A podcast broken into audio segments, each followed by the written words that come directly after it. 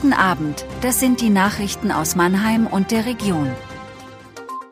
Klimaaktivisten blockieren Straße in Heidelberg.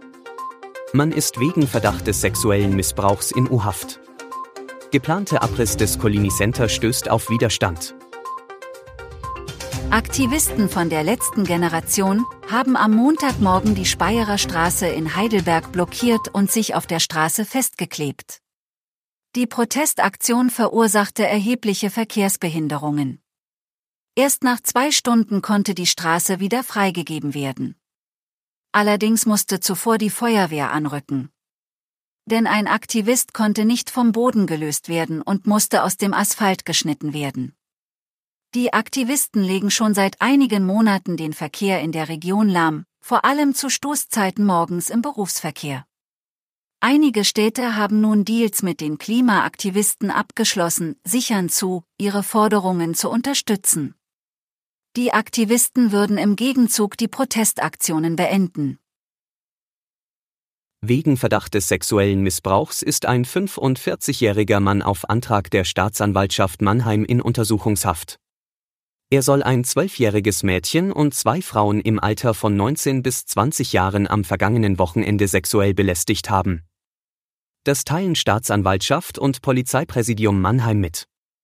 Am Samstag habe der Mann eine 19-Jährige in der Straßenbahn körperlich bedrängt und ihr in den Intimbereich gefasst. Noch vor dem Eintreffen der Polizei konnte der Mann aus der Bahn flüchten. Kurz danach habe der Mann in einem Geschäft in der Innenstadt einer 20-jährigen Verkäuferin an die Brust gefasst. Später befand er sich in der Neckarstadt auf einer Aussichtsplattform und bedrängte ein Mädchen körperlich. Dort konnte der 45-Jährige von der Polizei festgenommen werden. Tags darauf, am Sonntag, wurde der Mann der Haft- und Ermittlungsrichterin vorgeführt und in eine Justizvollzugsanstalt eingeliefert. Die Ermittlungen dauern an. Der geplante Abbruch des Collini-Büroturms in Mannheim stößt auf relativ großen Widerstand.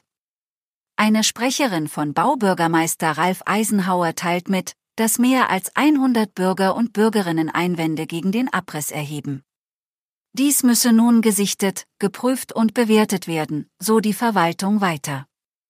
Die Anliegen der Mannheimer und Mannheimerinnen würden mit hoher Priorität bearbeitet. Bis Ende April soll feststehen, ob und wenn ja wie, das frühere technische Rathaus am Neckarufer abgerissen werden darf.